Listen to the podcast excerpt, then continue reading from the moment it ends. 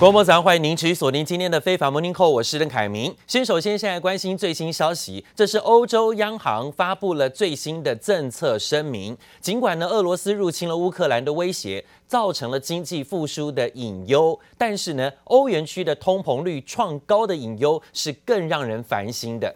欧洲央行意外地宣布要加速的量化宽松措施的退场计划呢，提前在第三季就结束。资产的收购，并且呢暗示啊准备升息来抑制高通膨的压力。欧洲央行还提到呢会在资产收购某个时间点啊调整利率，会循序渐进。不过呢，欧洲央行最新的政策声明当中呢，示意第三季终止购债之后，欧元兑换美元呢价格反而是走高，那来到了一点一一二美元一周的高点。那荷兰银行分析师预期，欧元呢会维持贬势，兑换美元甚至有可能会持续的贬破平价哦。那另外呢，欧洲股市的最新表现，因为昨天乌俄两国的外交部长的会谈，大家都屏息以待。目前看起来，双方就停火问题没有共识。没有共识，导致欧洲股市呢震荡拉回，美国股市也不例外。欧洲股市跌了四百多点的德国股市、法国股市呢也震荡拉回，下跌幅度都接近快要有百分之三。而美国股市则是看到了双方停火问题没有共识，也一样的让华尔街灰心了。华尔街昨天原本有逢低抢进的买盘，一天之内又熄火了。十年期的美债值利率升高到百分之二，原物料的价格又持续维持高档，美股全面下跌，道琼指数跌了一百一十二点，幅度百分之零点三四，而纳斯达克指数跌幅接近百分之一，回测在一万三千一百二十九点，费半指数下跌七十一点，幅度最多超过百分之二以上，回到了三千两百一十一点，而 S M P 五百种指数下跌十八点，幅度是百分之零点四三。昨天美国股市震荡拉回，美国公布了消费者的物价指数，是幅度已经达到年增率百分之七点九，快接近百分之八了。美国现在呢也是面临高通膨、高物价所苦，民怨沸腾。We also raised the issue of a ceasefire, 24-hour ceasefire, to resolve the most pressing humanitarian issues. 呃，We did not make progress on this. 乌俄外长会谈没有达成停火协议，尽管俄罗斯外长拉夫罗夫不排除乌俄元首会面的可能，但乌俄战火没有缓解，投资人担心国际原油价格飙升，进一步冲击美国经济。Just when we think the Fed might try to get inflation under control, prices are at their pump going up 10, 20, 30 cents a gallon per day. So That trickles through other areas of the economy. It impacts the industrial area. It impacts manufacturing. It impacts consumers' pockets, their ability to spend. It impacts confidence. And it's going to impact the inflation numbers. 美国已经深陷通膨危机。联准会下周利率决策会议前，最后一份通膨数据出炉。美国二月消费者物价指数 CPI 年增百分之七点九，增幅创一九八二年来高点。其中能源价格狂飙。The headline number rising seven point nine percent here, um, year over year, uh, acceleration from the seven and a half percent gain that we saw in January. And Brian Sazi, as you look through the components here. Gasoline rose by 6.6% and made up a full third of the gain. In fact, a lot of the pressure here came from energy prices. And there was a lot of talk before Russia invaded Ukraine that inflation had peaked. And clearly, that was in January. Clearly, that is not the case. 市场预期联准会已经准备好启动升息，而受俄罗斯原油短缺冲击严重的欧洲，欧央利率决策会议维持三大基准利率不变，意外宣布加快缩减购债的脚步。Russian invasion of Ukraine is a watershed for Europe. Economic activity could be dampened significantly by a steeper rise in energy and commodity prices and a more severe drag on trade and sentiment. Inflation could be considerably higher in the near term. However, in all scenarios, inflation is still expected to decrease progressively. 欧央同时下调欧元区经济成长，预估今年 GDP 成长从百分之四点二下修至百分之三点七，预估经济成长将放缓。杰瑞黄一豪综合报道。 大家关注的是乌俄外长的会谈呢，最新的落幕。那现在呢，俄罗斯方面坦言谈判进展非常困难，双方这次呢也没有达成任何的停火协议。消息一出呢，导致了昨天呢整个国际情势、股市好，还有包括商品的价格呢又出现了波动啊。乌克兰则说呢，俄罗斯方面是活在自己的世界。倒是呢，南非总统说有人判南非来担任乌俄调停的人。最新已经跟普廷来进行会谈了。另外也有媒体报道，德国的前总理施洛德也会在莫斯科跟普廷来进行见面。Ну Как? Ничего нету. Вот сейчас только первый раз продукты, хлеб такое появилось. Больше ничего не было. Вот, вот первый день все есть. Света нет, информации нет, вакуум просто. Мы не знаем вообще ничего. Абсолютно. Два-три три дня прятались, никто не выходил вообще. Мы с вами хорошо знаем, они призывают своих граждан затянуть пояса, одеваться потеплее. Э, и, э, в общем, э, указывают на те санкции, которые они вводят против нас, как на причину ухудшения положения у них в логистике, в страховке, они уже сказываются на ценах на энергоносители на мировых рынках. У нас есть ресурсы, мы можем, готовы поставлять нашим иностранным партнерам. Повторяю еще раз, если будут создавать какие-то проблемы в, в этом смысле для нас, то, то негативные последствия для этого сектора мировой экономики 另外是乌克兰的总统泽伦斯基说，他已经下令政府制定一项特别的国家重建计划啊，致力于重建受到影响跟冲击的每一座乌克兰的城市。但同一方面呢，在乌克兰的南方马利坡地区的官员则向媒体透露说，现在马利坡目前的局势哦，类似遭到围城。他说，俄军炮轰轰炸不断，而且呢，向该城市投掷炸药。还有美国的高级官员说，过去一天呢，俄罗斯的军队集结在基辅外围的车队已经不断的向内逼近，步步逼近，在机场附近呢又推进了大约五公里啊，真的是步步紧逼。这位官员说，俄军的车队沿着基辅外围的两条平行轴线推进，最近一条线已经可以到达基辅以东，大约剩下只有四十公里的地方了啊。另外呢，则看到了，这是总部位于美国纽约的高盛集团跟摩根大通集团最新宣布要关闭在俄罗斯的业务。成为了俄罗斯在跟乌克兰大战之后啊，首批退出俄罗斯的美国大型银行，这也让啊其他的银行业面临是不是要跟进的压力跟窘境。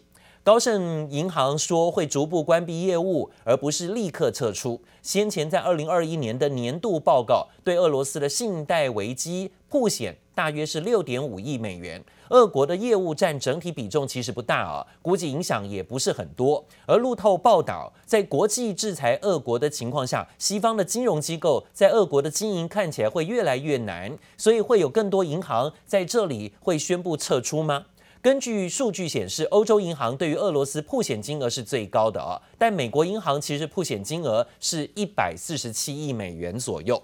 另外呢，则看到的是经营 Uniqlo 的迅销集团。在这两天也宣布要跟进暂停在俄罗斯境内有四十八家分店的营业了！俄国各间的 Uniqlo 出现了抢买人潮，画面当中可以看到许多俄罗斯莫斯科人呢纷纷呢都在 Uniqlo 里头呢进行大肆的抢购，很怕以后会买不到啊！一整层楼都出现了结账人龙，而顾客是拎着大包小包离开的。Uniqlo 的创办人柳井正一曾经表示说：“这衣服呢是生活的必需品，决定呢要继续在俄罗斯营业不改变。但随即招来了乌克兰驻日大使的痛批，只好急转弯，态度改变，决定暂停俄罗斯的业务。” Очень жалко, что сейчас в России закрываются основные торговые представители, потому что, на мой взгляд, Россия не должна оказаться без мировых брендов. И это очень грустно, видно, как люди все скупают, стоят в очередях.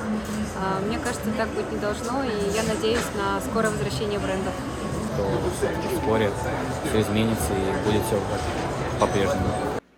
哦，这样对于现在 Uniqlo 宣布暂停俄国的业务，突然的哦，本来说是营业的好好的，但是后来遭到抗议之后，就说好吧，那就只好从善如流，也要暂停关闭。所以多地呢都看到涌现了抢买人潮，怕以后买不到啊。另外还有一个排队人龙的地方是。美式素食龙头麦当劳，麦当劳也宣布要暂停在俄罗斯的销售业务，餐厅暂停营业，也导致俄罗斯人疯狂的抢进。想买汉堡，甚至薯条，甚至呢，有人把汉堡塞满了冰箱啊，怕以后会吃不到，甚至也可以拿来转卖啊。说一个汉堡要价一万卢布，大概可以喊到天价两千三百块钱台币了。那当然看到这样的情况呢，也发生在包括金融业啊，现在呢，速食业。跟所谓的连锁呃平价服饰店业务，现在在全球对于俄罗斯的制裁动作，也造成俄罗斯境内相关经营上的困难。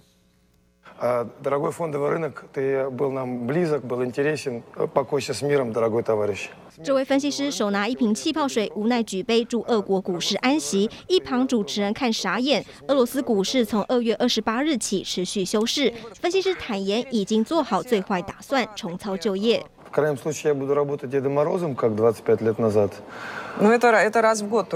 分析师哀嚎，准备失业。西方一连串经济制裁让俄国民众都好有感。美国素食龙头麦当劳宣布要关闭俄罗斯所有分店，民众担心以后再也吃不到。各地门市顿时涌现人潮，德赖苏车道甚至排起八百公尺长车队，想叫外送也没辙。是我们已经看不到往日外卖员排队等候的情况。最主要的两个订餐软件，其中一个已经将麦当劳下架，另外一个呢？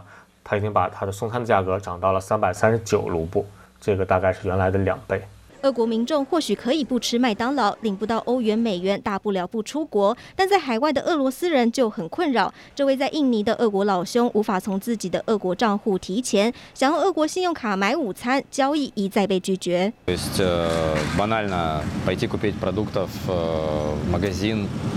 Э, там, снять наличные, пойти на рынок, э, оплатить э, проживание где-то в отеле, вилле, там, гестхаусе, неважно. Ну, то есть остались абсолютно, так скажем, отрезаны от своих финансов.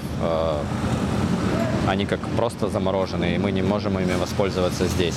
Kalau untuk beberapa transaksi dari tamu Rusia, memang beberapa terakhir ini memang sedikit ada perubahan, di mana jumlah tamu memang sedikit agak menurun.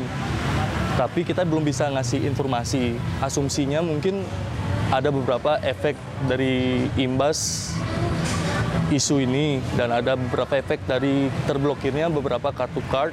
俄国全国上下都逃不掉制裁波及，欧盟准备出重手，瞄准黄金签证，也就是用个人投资换取欧盟身份。欧盟议会已经正式呼吁欧盟立刻停止向俄罗斯人发放黄金护照及黄金签证，粉碎俄国富豪的移民梦。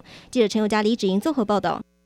这一波波都是美国对俄罗斯呢制裁的手段呢，持续有扩大，就连呢游戏商也受到了影响，包括 Sony 也宣布要加入反制，旗下的游戏主机还有包括游戏都可能会停止在俄罗斯的销售，这是目前电玩界当中最大的制裁了。另外呢，美国也警告中国不要再出手帮助俄罗斯了，不然呢也会从根本切断中国的企业生产所需要的美国技术跟软体。射击、华丽挥刀，又或是来回使出必杀技，感受电玩厮杀的快感。但随着乌俄冲突僵持不下，现在更延烧到电玩世界。Sony 宣布，所有旗下商品，包含 PS 主机、游戏软体，都将加入反制俄国行列，停止供货到俄罗斯境内。We've suspended all software and hardware shipments. Software and hardware shipments. The launch of Gran Turismo 7 Operation PlayStation Store in Russia. Every single person in Russia who plays PlayStation. 电竞网红一脸不敢置信，因为包括新赛车游戏 GT7，甚至就连 PlayStation 商店也将撤出俄罗斯。如果以 Sony 在俄国市占来看，俨然是迄今电玩界最重的制裁，引发哗然。不止电玩游戏，就连晶片大厂英特尔及超微也开始对俄罗斯祭出制裁手段，要求下游厂商所有晶片处理器产品通通停止向俄罗斯销售及出货。同时，美国也再次警告中国，千万不可再出手帮助俄罗斯，重申美方可以从根本切断中汽生产所需要的美国技术与软体。